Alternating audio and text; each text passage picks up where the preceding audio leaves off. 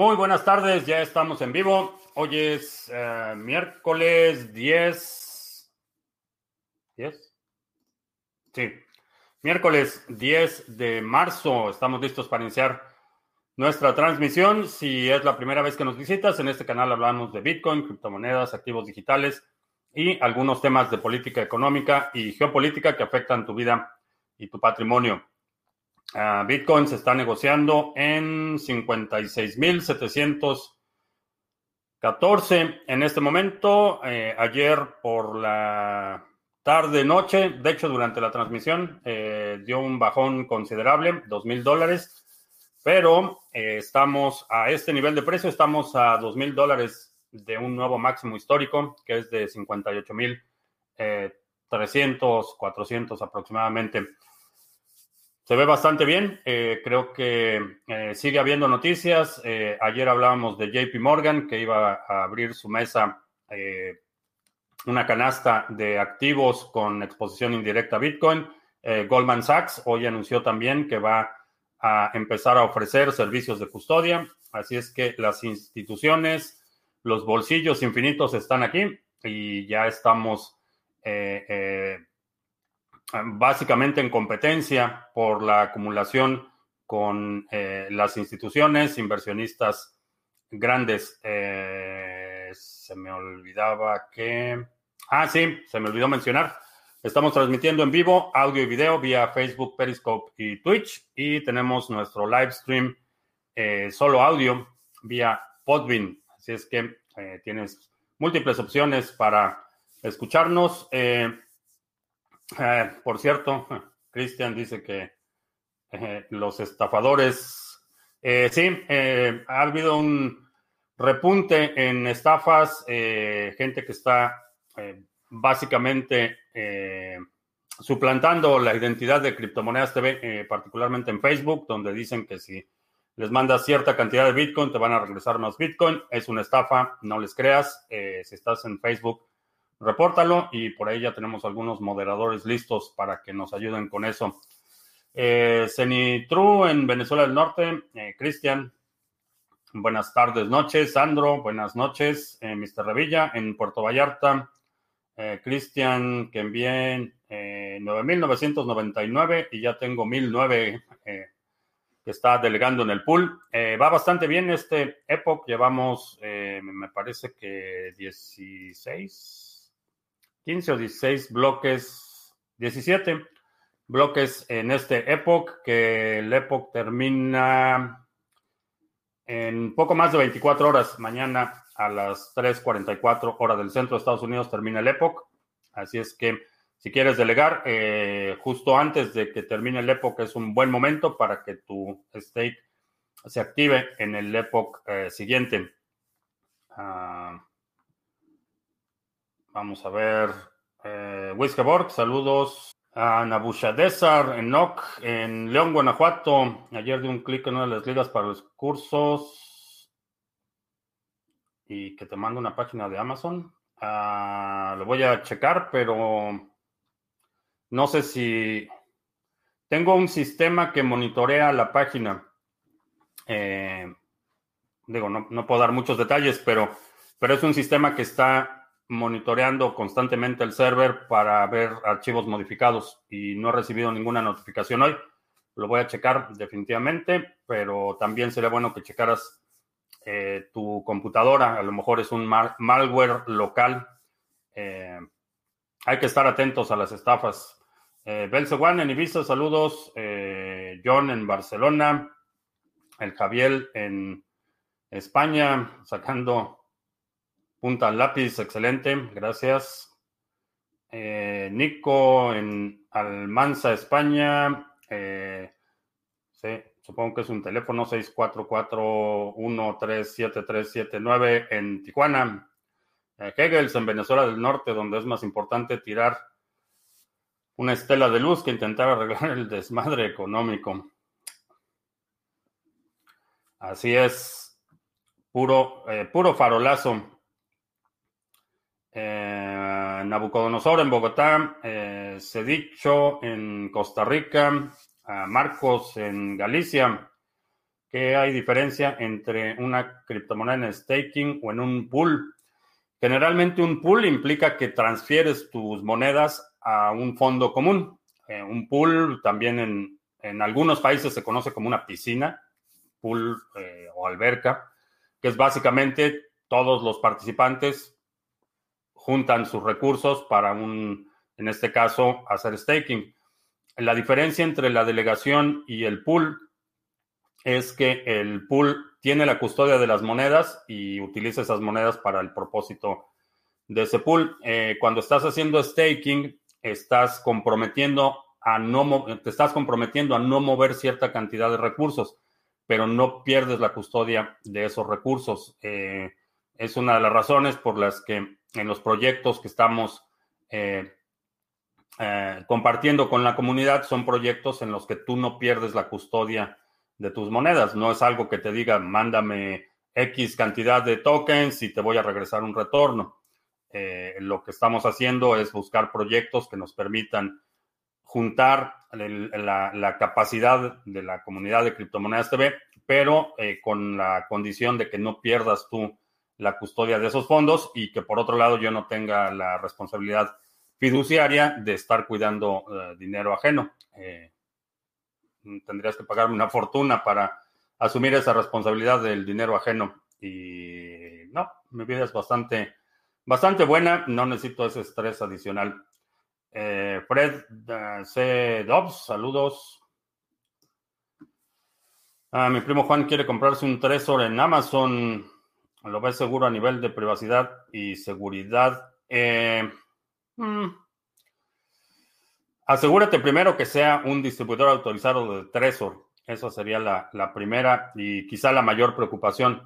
En términos de privacidad y seguridad, eh, asume que no. Asume que a menos que lo compres con una tarjeta de regalo y lo envíes a una dirección eh, cerca, pero no tuya, eh, asume que en términos de privacidad y seguridad ah, no, tiene muchas ventajas comprarlo en Amazon. Ah, señor Slayer, que por fin coincide en un directo. Estamos en vivo, eh, lunes, miércoles y viernes, 2 de la tarde, martes, jueves, 7 de la noche, hora del centro. Qué bueno que estás por acá. Eh, la morada cripto en Cádiz, saludos. Que está corriendo mucho malware, hay que saber qué instala. Sí, Sí, y en la medida que el, precio de Bitcoin sube, en la medida que las criptomonedas suben, que empezamos con este hype de los NFTs y todo esto, eh, van a incrementarse eh, los ataques, va a incrementarse el malware, intentos de phishing, todo eso lo vamos a ver. Como cada vez que hay oportunidad de hacer dinero fácil, eh, los estafadores están presentes. Christopher Shim, saludos. Eh, Soros invirtió en BTC, ¿qué opino? No sé, no he, escuchado nada al respecto, pero vaya, ya lo mencioné al inicio. Estamos compitiendo con bolsillos eh, eh, enormes por acumular Bitcoin.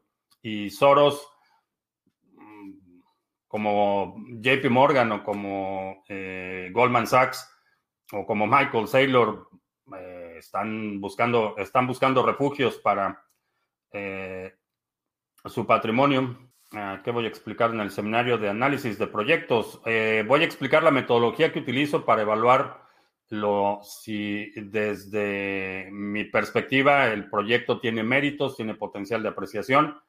Eh, voy a explicar esa metodología. Vamos a analizar cuáles son los puntos que califico cuando estoy evaluando un proyecto, cómo determino una evaluación o un precio de entrada. Eh, eso es lo que voy a explicar. Y es el sábado, 11.30 eh, de la mañana, es el 20, sábado, no este sábado, el siguiente sábado, 20 de marzo, 11.30 de la mañana, hora del centro. Ah, ¿Alguna página que genere intereses o staking con la mayoría de las cripto? Eh, no la hay. Cuando hablamos de cripto, estamos hablando de tres o cuatro mil proyectos, por lo menos. Vamos a checar en CoinMarketCap cuántos tienen listados. Ah, vamos a ver. Eh, tienen listados 4.304 proyectos CoinMarketCap y son los que están listados, entonces debe haber a lo mejor 6.000 proyectos. cripto no es una sola cosa. Entonces, eh, con la, cuando hablamos de la mayoría de las cripto, estarías hablando de 4.000 por lo menos. Eh, no lo hay. Hay algunos proyectos que soportan varias monedas y que tienen, o, como nosotros, operamos pools en distintos, eh, en distintos proyectos, o tienen una plataforma en la que tú depositas tus monedas y ellos hacen el staking y te dan tu retorno. En general no recomiendo esas páginas, eh, el riesgo es extremadamente alto para ti. Eh, la posibilidad de un hackeo o, simplemente eh, negligencia o incompetencia por parte de los operadores del pool implica que ellos tienen la responsabilidad de contraparte. En general, eso de que tú depositas dinero a alguien y ese alguien te va a dar un retorno, en general trato de evitarlo por ese riesgo de la contraparte. Hay muchas alternativas que te dan retornos entre el el 5 y el 12% o el 15% sin el riesgo de la contraparte, que para mí es, extremadamente eh, importante. Tom GR, saludos. Uh, Nenio, eh, Adirciño en Bogotá, Nico Flash, ¿qué me parecen las ICO? no sé a qué ICO te refieras, pero en general por lo que hemos visto, por lo que experimentamos en el 2017, eh, pueden o no eh, ser una buena opción. Depende mucho de los méritos propios del proyecto. En general, como oportunidad, eh, lo compararía con las acciones, por ejemplo. Hay acciones bursátiles que, que, tienen potencial, que pueden ser buena inversión, pero las acciones en general mm, diría que no. Puede haber por ahí alguna joya escondida, pero en general mm, no, creo que hay mejores alternativas. Eh, magnífico, saludos, Jorge Caramillo. ¿Crees que ADA va a alcanzar a tocar los 1900 satoshis en un momento? No lo sé, eh, tengo órdenes puestas al nivel de 1900. Parece que sí, está estaba ligeramente por encima de los 2000 satoshis, 2000, 2024 o algo así antes de iniciar la transmisión. Eh, posible, si es posible. Eh, es una de las razones por las que cuando estoy buscando ese tipo de entradas, generalmente pongo, pongo las órdenes al nivel de precio que creo que, eh, que es razonable y dejo las órdenes si se cumplen bien y si no, estaré lamentándome por meses como me pasó con los últimos, el, último bajón. Ah, Blanco to the Moon en Venezuela la Vieja.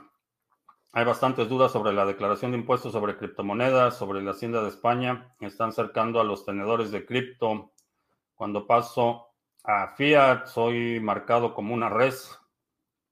Y las preguntas son las mismas que le haces a un delincuente. La verdad es que Bitcoin, como acumulación y forma de pago entre usuarios, es fenomenal, pero a la hora de retirar Fiat es un calvario. Eh, sí, es correcto. Y es parte del propósito, el, el, propósito, en lugar de, hacer una prohibición total, lo que hacen es eh, simplemente desincentivar el uso, haciéndolo extremadamente complicado. Creo que lo que, y no es, no es recomendación fiscal ni mucho menos, pero, pero si en lugar de pasar a fiat buscas formas de pagar directamente con Bitcoin, ah, puede ser una, una buena alternativa.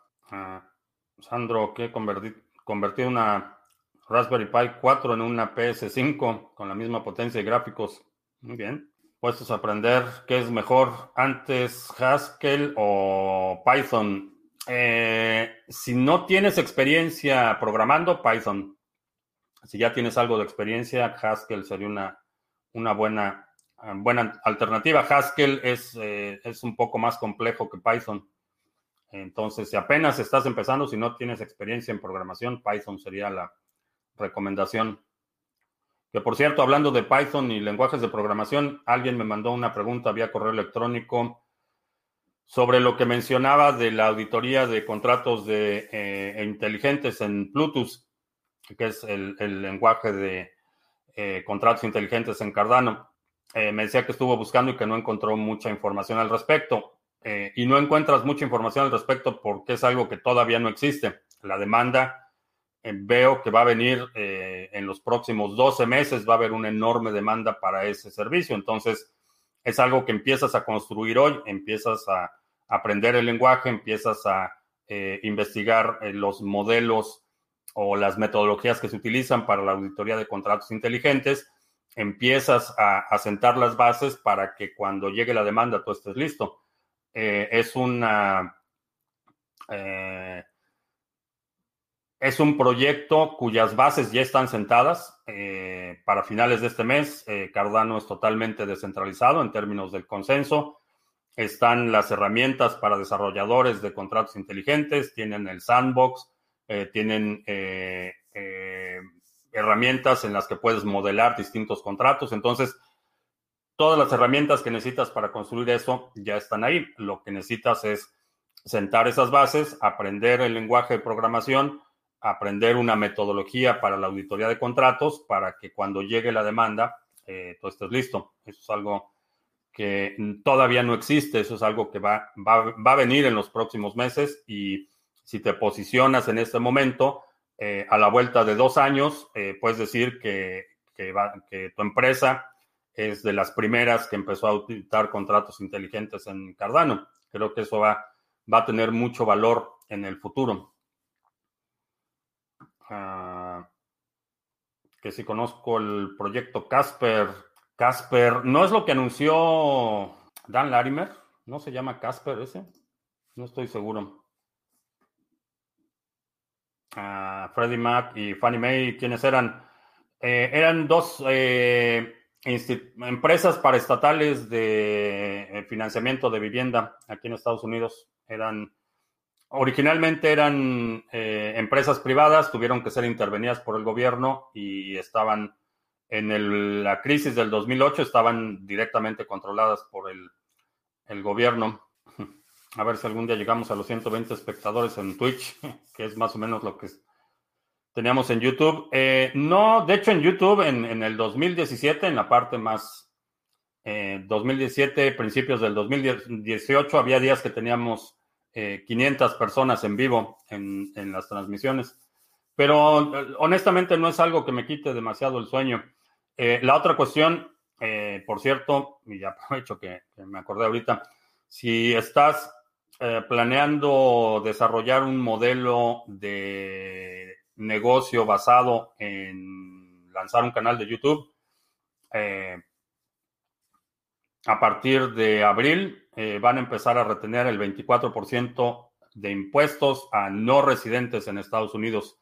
Así es que no importa dónde estés, si estás recibiendo ingresos por un canal de YouTube, te van a recortar el 24% y esto, eh, si por ejemplo tu país no tiene un tratado de doble tributación con Estados Unidos, mm, gracias por tu cooperación, simplemente para que lo tengas en cuenta.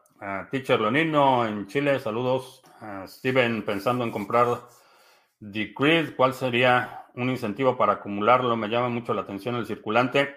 El incentivo para acumularlo es la apreciación, a menos que vayas a acumular lo necesario para participar en la prueba, en, el staking, que es, eh, en, el caso de Decreed se llaman tickets, que la última vez que chequé estaban como en 120 Decreeds por cada ticket, que esa sería la cantidad que necesitarías para participar. El incentivo de la acumulación es el potencial de apreciación, no hay, no hay otro incentivo para acumular. Eh, individuo digital, saludos. Eh, leí mal o hay un plan de estimulación por 11 mil millones de euros en Venezuela la Vieja. ¿Hace algo? Eh, no, no he escuchado nada al respecto. Para individuo digital, un experimento de Ledger Nano S y X para ver cuántas monedas caben en cada una o en un tresor. puedes checar la capacidad. En general no te van a caber más, por lo menos en los ledgers no te van a caber más de cuatro. Eh, no son dispositivos que tengan eh, demasiada memoria. Y además, por seguridad, a lo mejor convendría más distribuirlos, pero considera tres o cuatro son los que te van a dar el mejor desempeño. En el Trezor eh, funciona un poco distinto porque no tienes que instalar las aplicaciones directamente en el Trezor. Entonces, utilizando la wallet del Trezor, puedes tener, mm, si no mal recuerdo, 12 o 15 monedas distintas. Ah, ¿Qué opino de la noticia que sacó Cointelegraph de que con .01 BTC vas a ser rico en un marco de 5 a 10 años? Mm, posiblemente, eh, creo que si estás aspirando a tener .01 BTC, estás aspirando muy poco. Eh, mi recomendación, aún a este nivel de precio, es que eh, acumules por lo menos un Bitcoin. En mi opinión, eso es lo que te va a, producir un nivel de estabilidad considerable, digamos. Uh, Alca 7, saludos, target para salida de Decreed. Eh, no, no tengo target todavía. Sobre el resumen semanal y las NFTs, eh, dice señor Slayer, tengo amigos que se dedican al diseño gráfico y otros a la música. Me gustaría ayudarles a aprovechar el momento, cómo se tokenizan esas obras de arte, cómo se asocia a un hash único. Eh, depende un poco en, qué red lo estés haciendo, pero Ah, básicamente no estás tokenizando el arte, lo que estás haciendo es expidiendo un token único que representa la obra en cuestión. Ahora, ¿cómo vinculas esa obra? Depende de, la naturaleza de la obra. Eh, por ejemplo, con Banksy, que es un artista urbano, activista eh, bastante conocido, una empresa lo que hizo fue comprar la obra, emitir el certificado digital y después quemar físicamente la obra. Eh, no sé exactamente qué es lo que previene que ese mismo certificado digital se expida en, 10 cadenas y ese es parte del problema que le veo a las NFTs. Eh, pero cómo exactamente la mecánica de cómo se hace depende de la naturaleza de la obra. No es lo mismo si es un archivo o música o si es un archivo visual. Sandro me, me propuse aprender a tradear, pero no quiero estar todo el día pendiente y estoy haciendo unas cuatro horas diarias. Eh, cuatro horas eh, puede que sea demasiado. Eh, si, una, si una metodología funciona de forma consistente, a lo mejor 20 minutos en lo que revisas tus gráficos y no necesitas más. Gerardo en Barcelona, saludos, el Yuyo en la carretera. Eh, M. Mario Pinos, ves, creo que sí es Mario, no sé si le digo Mario o, M. Pinos. Eh, a lo mejor lo estoy confundiendo con alguien más. Eh, ves como una buena inversión proyectos como REN que se enfocan en la interoperabilidad de BTC y otras altas a largo plazo, también en la posibilidad de tener un dark node generando un 20%. Eh, no sé, no he, evaluado REN, no sé cómo están los fundamentales en términos de suministro. La interoperabilidad entre cadenas creo que sí es un, sector eh, o una categoría que, vale la pena seguir y creo que tiene un potencial bastante bueno. Ahora, esa interoperabilidad entre cadenas eh, debe justificar el uso de un token, que eso es Allí es donde creo que muchos proyectos van a, eh, se van a, implosionar eh, porque si vas a transferir valor entre cadenas, eh, lo óptimo sería un modelo más parecido a los atomic swaps, que no hay un token intermedio. pero si el modelo, la arquitectura de esa red, los fundamentales de ese protocolo justifican eh, la existencia y la utilidad de un token mm, puede ser buena, buena alternativa. Ah, ¿Viene un estímulo de 5 trillones en los próximos 16 meses o solo este de 1.9? Eh, este de 1.9 es el que ya aprobaron, pero creo que va a haber más. Ah, creo que va a haber más, eh, más dinero. Gerard dice que comparto mi experiencia por si a alguien le sirve. Instalé wallets en una partición bloqueada bajo contraseña y luego me di cuenta que el archivo wallet.dat en realidad se almacena en la partición habitual desprotegida en Windows. Ahí es comentario de Gerard.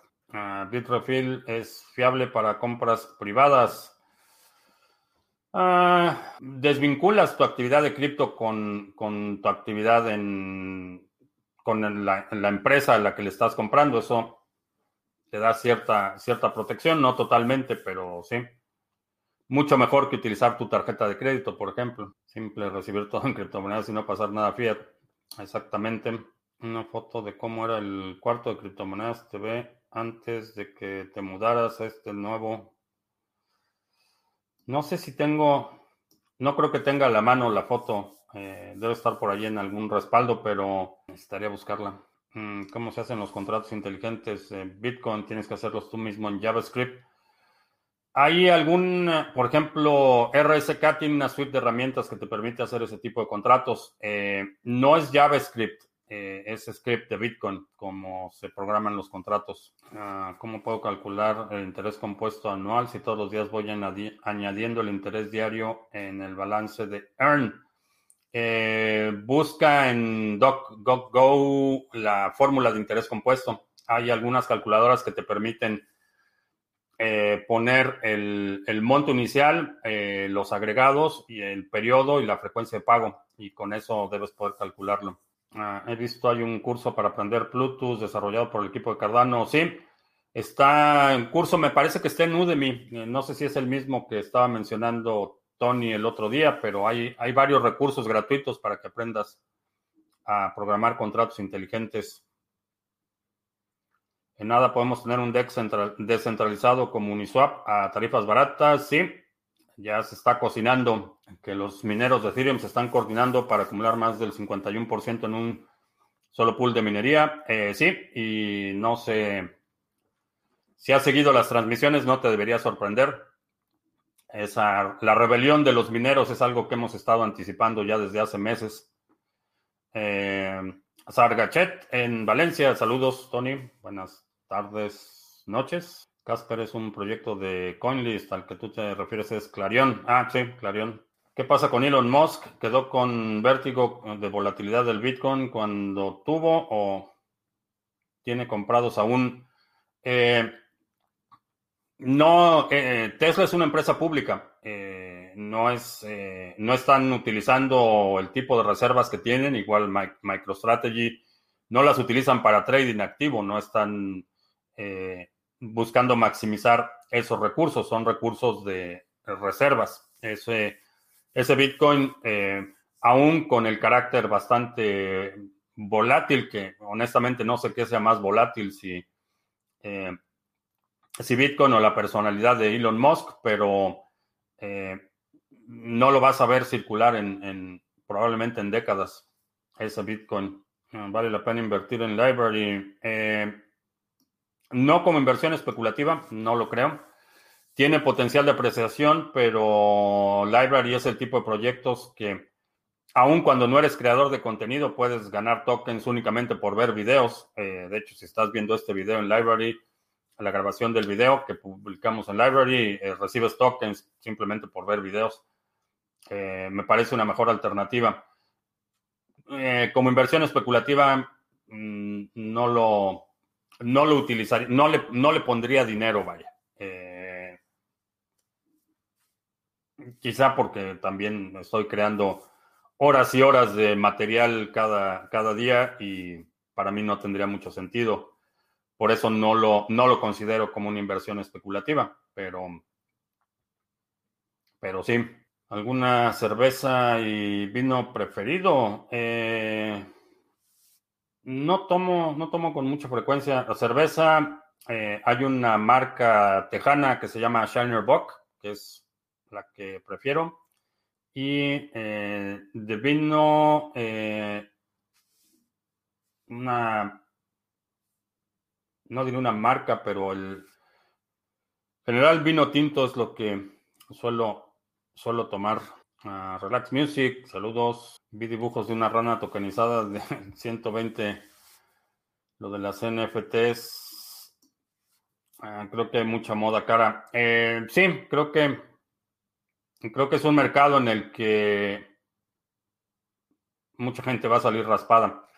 Sobre todo porque eh, está la situación de que no hay ninguna garantía de que no, puede, no pueda replicar no solo ese NFT en, en, la misma cadena, sino en otras cadenas. Vamos a suponer que eh, no tengo aquí nada que pueda parecer obra de arte, pero vamos a suponer que tokenizo mi cuadro, este cuadro. Este cuadro, tokenizo este cuadro. Emito el certificado en Ethereum y lo vendo. eh, no hay nada que me impida eh, no emitir otro certificado en cualquier otra red o en la misma red de Ethereum respaldado por el mismo cuadro. No hay ninguna, vaya, no hay ninguna mecánica o mecanismo que me impida hacer eso o inclusive tokenizar el arte de otras personas. Entonces, honestamente, creo que muchísima gente va a salir raspada con eso de los NFTs. Ah, cuando se anuncia Gogen 100% operativo? Eh, no sé, vamos a checar la fecha. Gogen, no veo la fecha. No veo aquí la fecha estimada de lanzamiento. A lo mejor Tony por ahí si está en el... A lo mejor Tony sabe cuál es la fecha. Si fumas mi apellido. Eh, no. Vino tinto chileno. Eh, sí, los chilenos son buenos. A ver, ahí está. Udemy, el, es el link al de curso de programación de Bluetooth. Ahí puedes ponerle pausa al video y copiar la dirección. Pepito el Granuja dice que Vino argentino, muchos vinos argentinos se etiquetan como chilenos por temas de tratados de exportación. Uh, Gogen está anunciado para el final del segundo trimestre, o sea, para mediados de año, probablemente junio. Teniendo en cuenta lo que comentas, no recomiendas tomar ganancias de lo que se tiene en BTC, solo tomar ganancias de otras monedas. Eh, obviamente eso es una, una decisión personal, no te puedo decir qué hacer. Yo en lo personal por la situación en la que estoy, no tengo ninguna necesidad de pasar a dólares. Eh, el dólar es mi moneda de curso legal, es lo que utilizo para pagar mis gastos regulares. Entonces, para mí no hay ningún incentivo de acumular dólares. Lo que quiero es acumular Bitcoin que va a proteger eh, eh, mi patrimonio. El dólar en muchos países tiene sentido. Cuando tu moneda tiene una fortaleza relativa menor al dólar, cuando tu moneda local se está devaluando más rápido que el dólar, a lo mejor sí tienes un incentivo para acumular ganancias o acumular otro tipo de activos. En el caso, eh, para mí no tiene ningún sentido acumular dólares. Eh, por eso es que todas mis ganancias las mido en Bitcoin. Eh, el incremento de mi patrimonio no está determinado por el, la equivalencia en dólares en un momento determinado, sino por el número de satoshis, digamos. Eh, eh, tu caso puede ser distinto. En tu caso puede ser que estés en una, una economía eh, en la que tu, moneda local se está devaluando mucho más rápido que el dólar y para ti tiene sentido tomar ganancias en dólares. O a lo mejor lo que quieres es tener relojes o qué sé yo, comprar caballos o no sé, lo que quieras hacer con ese dinero. Ah, pero creo que en términos de oportunidad de acumulación y circulante, la ventana para que puedas acumular Bitcoin se está cerrando y en mi opinión esperar un, par de años más va a ser recompensado. Eh, vamos a ver en a ver si tenemos... Ah, para hacer un Baker de Tesos necesitas eh, 10 mil Tesos. Me parece que son 8 mil los que necesitas para eh, hacer el Baker. Y obviamente en, el caso de Tesos, en la medida que se va incrementando tu stake, es decir, mientras más personas te delegan, eh, para evitar que llegues a un punto de saturación, tienes que ir incrementando tu capital como operador del Baker. ¿El modelo de Masternodes está obsoleto o superado? Ni obsoleto ni superado. Creo que fue sobreestimado en su momento. Tienen eh, tienen ciertas funcionalidades que creo que pueden ser útiles en la arquitectura de una red, pero, pero creo que se les eh, atribuyeron demasiados beneficios en su momento.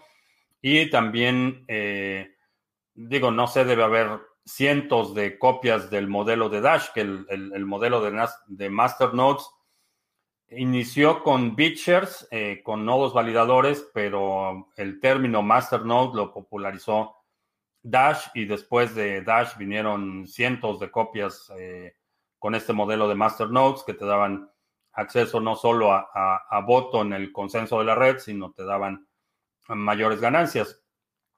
pero creo que se, se sobreestimó eh, el modelo de Masternodes. Uh, ¿Dónde te puedo ver en vivo? Twitch es un asco en vivo. Eh, Periscope en Facebook o el live stream de solo audio en Podbean. ¿Sabes si debo declarar impuestos en Venezuela del Norte por ganancias en cripto? Eh, de ver, sí. Por eso se llaman impuestos, porque no tienes opción. Ahora, ¿cómo? ¿O qué tanto? Mi primo Juan no está en libertad de discutir esas cosas en público, pero se llaman impuestos por esa razón. Al final del bull run sería buena estrategia dejar pólvora seca para cuando Bitcoin tenga su corrección o no vale la pena el riesgo. En mi opinión no vale la pena el riesgo, eh, pero a lo mejor quieres un mayor nivel de adrenalina y, puede que para algunas personas tenga sentido, pero para mí, una vez que el Bitcoin entra a, a mi cartera en frío, ya no sale. Ah, si en Venezuela del Norte se debe declarar por minar en teoría sí, se llama impuesto y es una actividad productiva y el gobierno bolivariano de Venezuela del Norte quiere que compartas tu riqueza. Hace unos días comenté que eh, no creía que Tesos llegaría a 30 dólares en este ciclo. ¿A qué rango de tiempo te refieres con este ciclo? Eh, no tengo un rango de tiempo estimado, no sé cuánto vaya a durar este bull run. Pueden ser, eh, el, primer bull run fueron semanas, eh, bueno, no el primero, el del 2017 fueron, bueno, no semanas, fue realmente, empezó en agosto, realmente de agosto a enero diríamos que sería la parte álgida de, del bull run del 2017. Eh, no sé, pueden ser meses. el ciclo solo lo podemos determinar en retrospectiva. en este momento no hay forma de prever cuánto tiempo va a durar este ciclo cuánto va a durar la corrección y cuánto y cuándo va a llegar el nuevo ciclo. Eh, no, no hay forma de determinarlo en este momento. Sobre NFT son visualizaciones offline, cualquiera que tenga el hash puede verlo. Eh, no es parte del problema, cualquier persona puede verlo. De hecho, eh, por ejemplo, el primer tweet de Jack, el CEO de Twitter, se vendió por, me parece, 2.5 millones de dólares. Todo el mundo puede ver ese tweet. Solo una persona tiene el hash que lo identifica como dueño de ese tweet. Pero es un dueño, mm, digo, no sé, no tiene ninguna, no tienes ningún atributo de propiedad en el sentido eh, eh, más tradicional de la palabra. Eh, por ejemplo, quien pagó esos dos y medio millones de dólares o quién sabe cuánto pagaron, no pueden eh, no pueden borrar ese tweet, por ejemplo. Entonces, eres dueño de algo, pero realmente no lo puedes destruir, por ejemplo, si así lo decides. Hay bastantes cuestiones que no, eh, no, me quedan, no me quedan muy claro. una de ellas es que no hay, no hay forma de prevenir, por ejemplo, que alguien más no solo vea, visualice la obra, sino que la disfrute o la explote. No hay un mecanismo que impida eso. Entonces, no hay un mecanismo que impida, por el lado del artista, que impida el doble gasto. Lo que mencionaba de la misma obra, emitir eh, NFTs en distintas cadenas y, y todos los NFTs apuntan a la misma obra y esa obra puede o no ser del autor original, que esa es otra historia. Entonces, eh, mm, hay muchas cosas que no, no acaban de convencerme de ese modelo de NFTs. Repito, desconozco el mercado eh, del coleccionismo y el, arte moderno. No, no, entiendo los fundamentales, no domino ese sector, entonces hay muchas cosas que para mí puede que para alguien que, tenga conocimiento en el sector haga perfecto sentido, para mí no. Eh, ya están ahí los, los estafadores ahora diciendo que vamos a dar Bitcoin por el COVID. Eh, no, es una estafa, no les hagas caso. Y si estás en, en Facebook, eh, repórtalos y reporta también a las respuestas que ponen ahí que sí es cierto y demás. 5% de un portafolio es un porcentaje adecuado para hacer trading. Eh, sí, es razonable el 5%. Lo del tweet es peor que el dibujo de la rana. Pues sí. Ah, ¿Qué opina de hacer entradas a eventos con NFT, llevar un registro de los hashes válidos? Eh, eh, tiene más sentido, por ejemplo, para utilizar NFTs como boletos para un evento, tiene más sentido porque quien controla el evento puede asegurarse que solo haya un participante por cada hash válido. Entonces, eh, eh, digamos que el control se mantiene del lado de quien puede determinar la validez o no de los hashes. En ese, en ese caso, puede que tenga más, más sentido. Me parece una aplicación más útil si el pool de ADA de Binance representa un 20%, quiere decir que ese es el peso que tienen también en las votaciones. Eh, no, eh, no necesariamente. El, peso en las votaciones está determinado por las carteras individuales, hasta donde sé. Eh, Binance no está votando en el consenso. Ahora, para la creación de bloques, no es relevante que tenga Binance el, el 20%. Eh, no me agrada la idea, si te soy honesto, me parece que eh, hemos visto muchas instancias en las que eh, Binance y la mafia china han abusado el, peso o la relevancia que les da el tener tokens de usuarios. Hemos visto abusos de, de, ese tipo de tokens, entonces no me, no me agrada mucho la idea de que Binance tenga ese nivel de peso.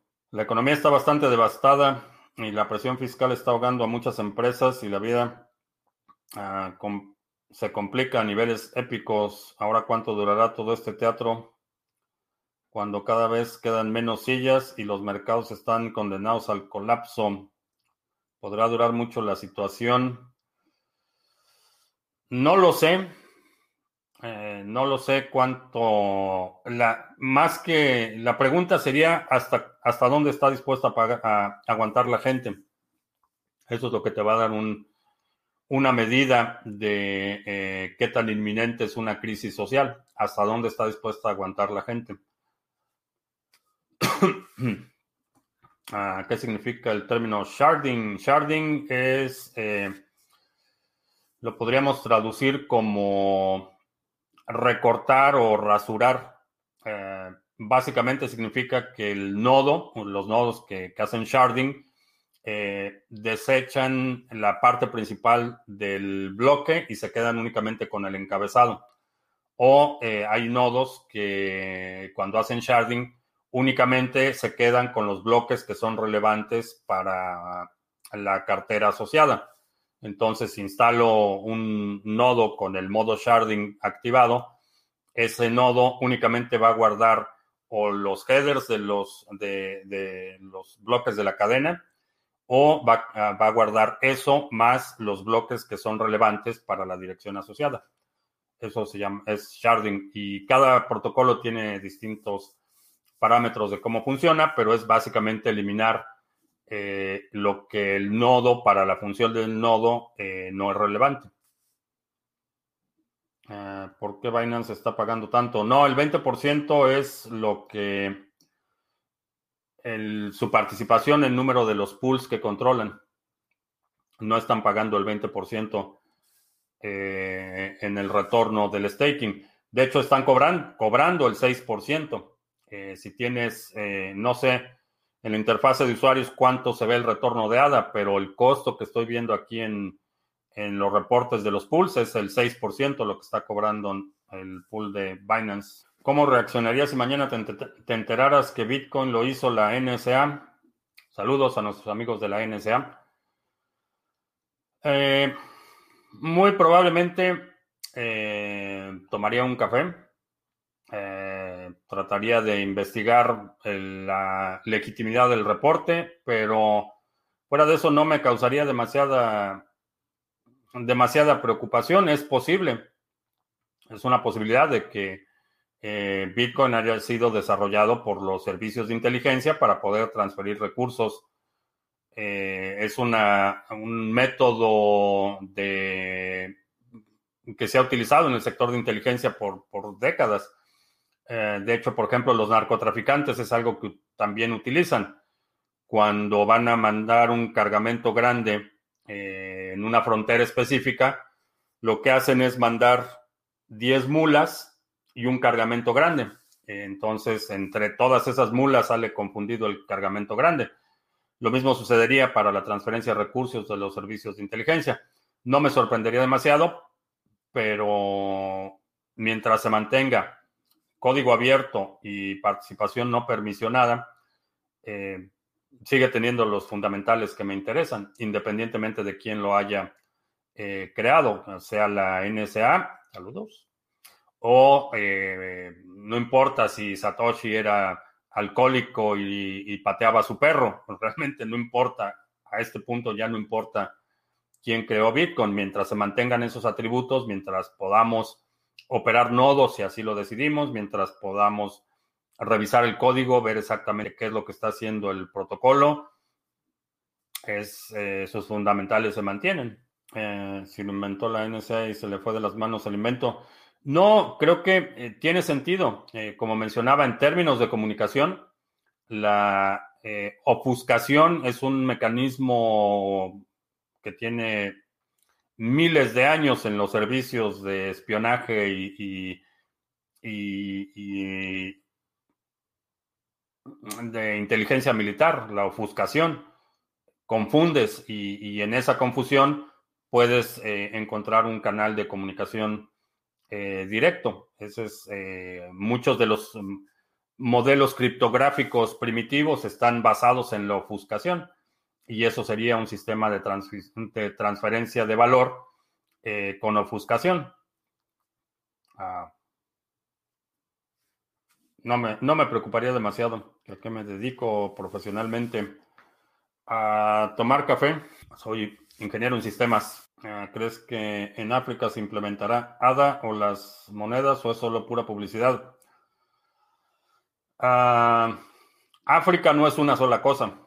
Vamos a empezar, vamos a empezar por ahí. África tienes desde Sudáfrica hasta Zimbabue o, Chad, por ejemplo. Entonces, África no es una sola cosa. Eh, eh, tengo entendido que hay convenios ya con algunos eh, gobiernos específicos en países africanos donde van a hacer cierto tipo de implementaciones. No es la panacea. Eh, ni ADA, ni Bitcoin, ni nada va a salvar al mundo, ni va a acabar con la pobreza. Es una herramienta, es una oportunidad, es una posibilidad y va a haber gente en algunos países en África, va a haber países en Latinoamérica que aprovechen la oportunidad. Ah, it's not Friday, but Hmm? Oh, Satoshi. Hey, Satoshi. Bitcoin going up or down? Up. Say goodbye. Thanks, baby. A veces mi, gallina Satoshi, uh, desarrollo de software, sí. Profesionalmente, eh, desarrollo de sistemas, me parece que le sentó bien el invierno. Sí, pues Tenían doble calefacción en su gallinero de lujo y sí, la verdad es que con todo y que pasamos eh, hace un par de semanas una eh, temperaturas históricamente bajas, eh, temperaturas que nunca se habían registrado desde que se lleva registro de las temperaturas aquí, pero aún así, la verdad es que bastante bien que haz la sopa. No, Satoshi es gallina ponedora, pero no, no es, no es para sopa. Se puede hacer una blockchain a nivel local centralizado para gestionar los fichajes de una empresa. Me refiero a encasillar a cada empleado en una dirección y que quede registrada entrada y salida. Eh, lo puedes hacer, pero no tendría ningún sentido utilizar una blockchain para eso. Puedes usar una base de datos. Si necesitas un alto nivel de seguridad o resistencia a cualquier intrusión, hay mecanismos para hacer eso, no hay ninguna razón por la que necesitarías una blockchain para esa aplicación en particular. ¿Qué distribución de Linux es mejor para programadores? Eh, la distribución de Linux es eh, simplemente, son elementos decorativos los que distinguen a una de otra. Realmente en términos de funcionalidad, es básicamente la que prefieras. Eh, si vas a utilizar esa misma computadora para otras aplicaciones personales, Ubuntu sería de las más amigables.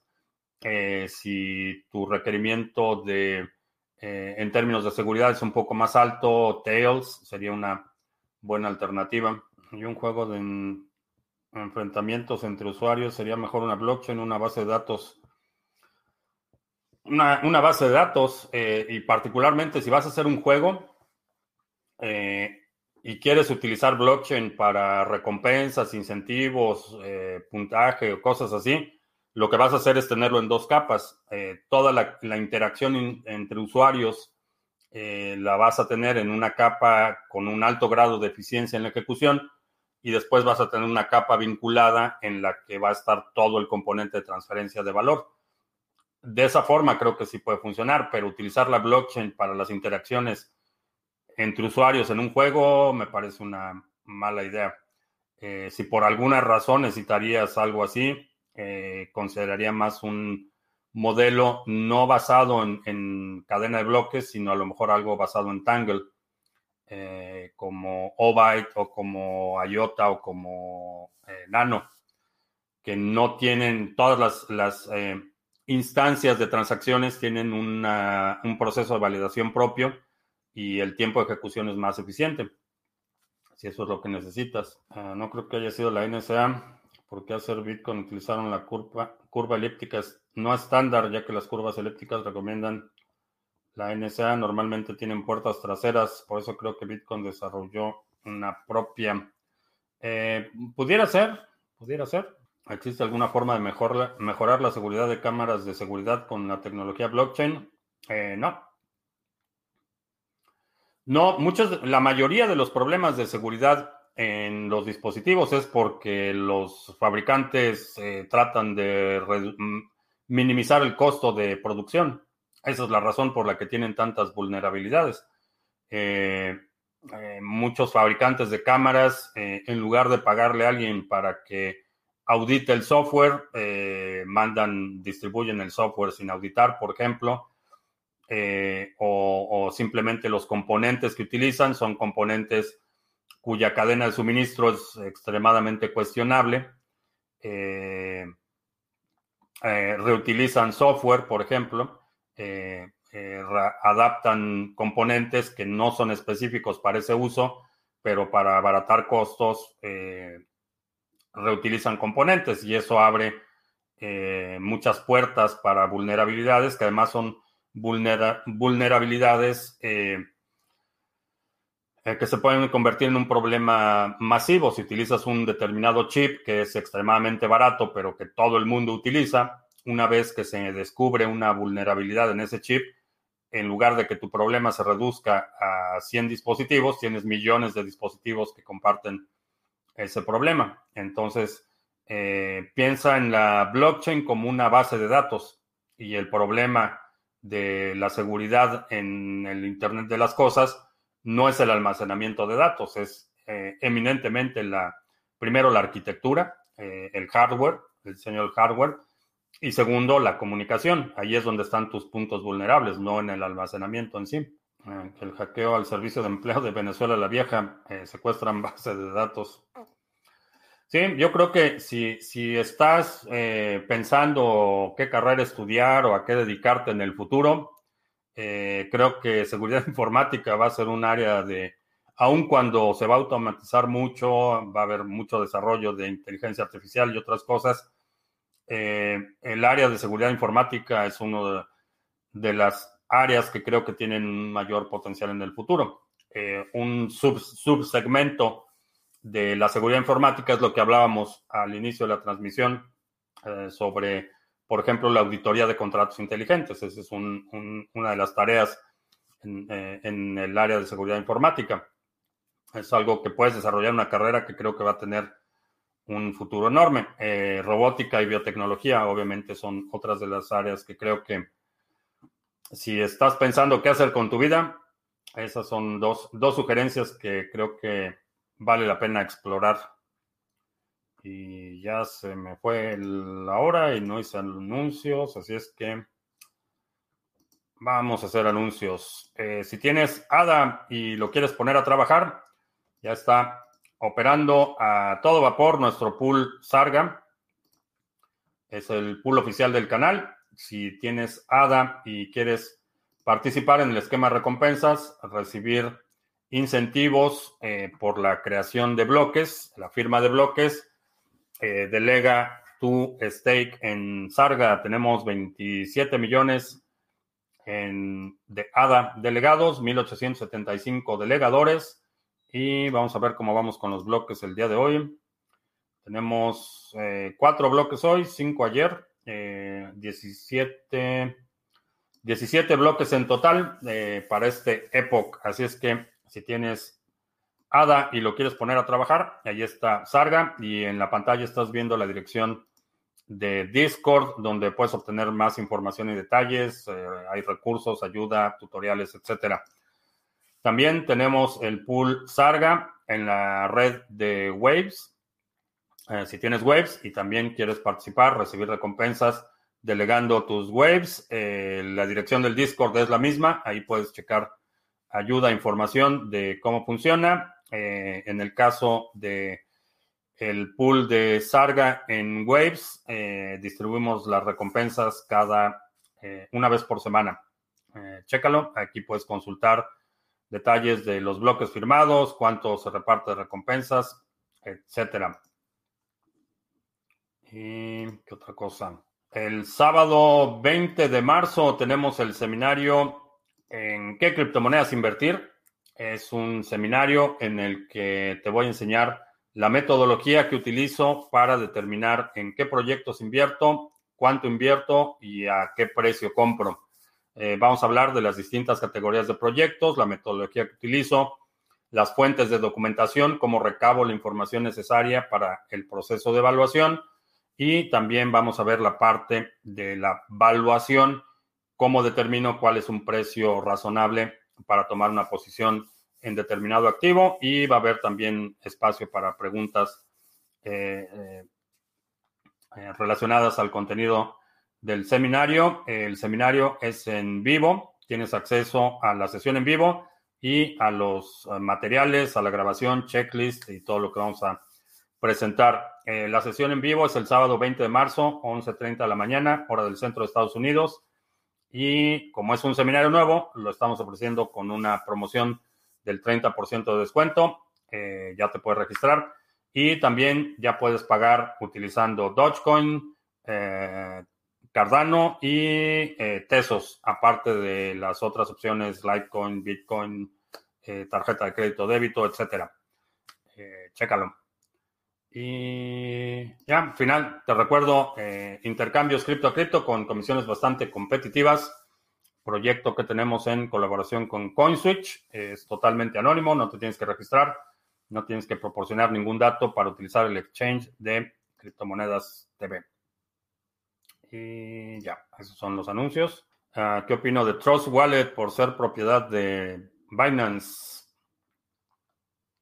Mm, hay una hay una escena de eh, Game of Thrones, eh, Juego de Tronos, me parece que lo tradujeron en algunos países, donde está Tyrion Lannister, no, eh, Tywin Lannister le dice al, al rey Joffrey, que alguien que se tiene que declarar que alguien que dice que es el rey realmente no es el rey. Y no sé por qué se me vino a la mente con la pregunta de Trust Wallet. No confíes, verifica.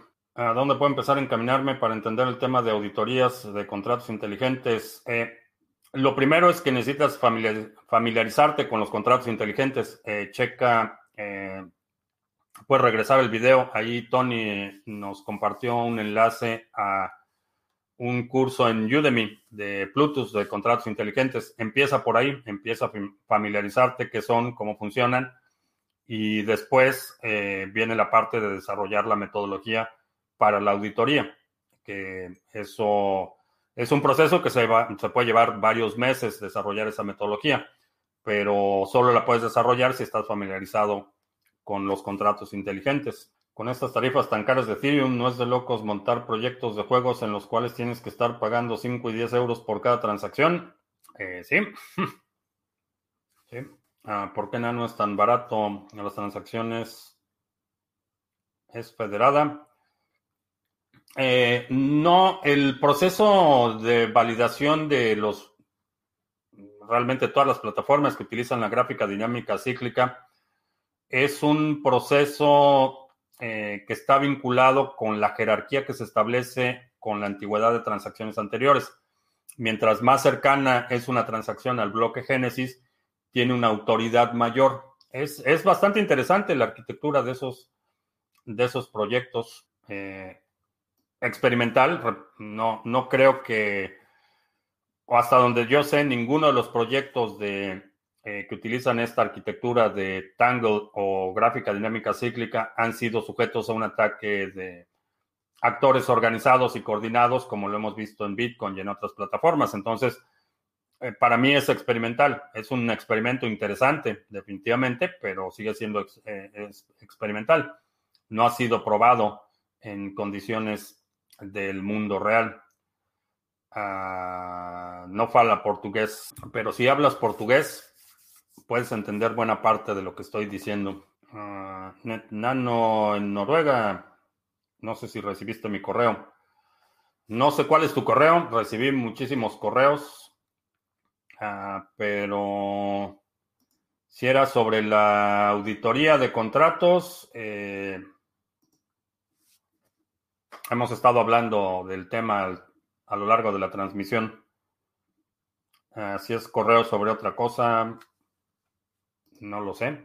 Ah, sobre minería, no recuerdo haber recibido correo sobre minería, pero si me lo puedes reenviar. Recibo volumen de correo impresionante y mientras más sube el precio, más gente queriendo promover exchanges, proyectos de toda de toda clase, este, escuelas de trading eh, y un largo etcétera. Entonces, eh, no recuerdo haber visto sobre minería, pero mándamelo porque me interesa el tema. Tengo un edificio y un proyecto para una clínica. Me gustaría tokenizar las acciones para poder recaudar los fondos para el desarrollo del mismo. ¿Qué dices? Eh, que lo hagas. Si tienes una idea y crees que la idea va a prosperar, adelante. ¿Crees que es indispensable que esté en un roadmap? No sé a qué te refieres. Que si tú estés en un roadmap, eh, no, no es, no es, indispensable que tú estés en un roadmap. Eh, bien, pues ya se nos acabó la hora, se nos acabó el café. Eh, te recuerdo que estamos en vivo lunes, miércoles y viernes, 2 de la tarde, martes y jueves, 7 de la noche. Si no te has suscrito al canal, suscríbete, dale like, share, todo eso. La suscripción no cuesta nada. Eh, también si, eh, si hay algún segmento de la transmisión de hoy que quiera sugerir para nuestro resumen semanal que publicamos los domingos, deja un comentario aquí abajo con la marca de tiempo para considerarlo. Eh, ¿Qué otra cosa? Si eres parte del grupo de la Estrategia 2020, este sábado, 11.30 de la mañana, tenemos sesión. Y si estás registrado para el seminario de qué, en qué criptomonedas invertir, nos vemos el próximo sábado, 20, 11.30 de la mañana. Por mi parte es todo. Gracias y hasta la próxima.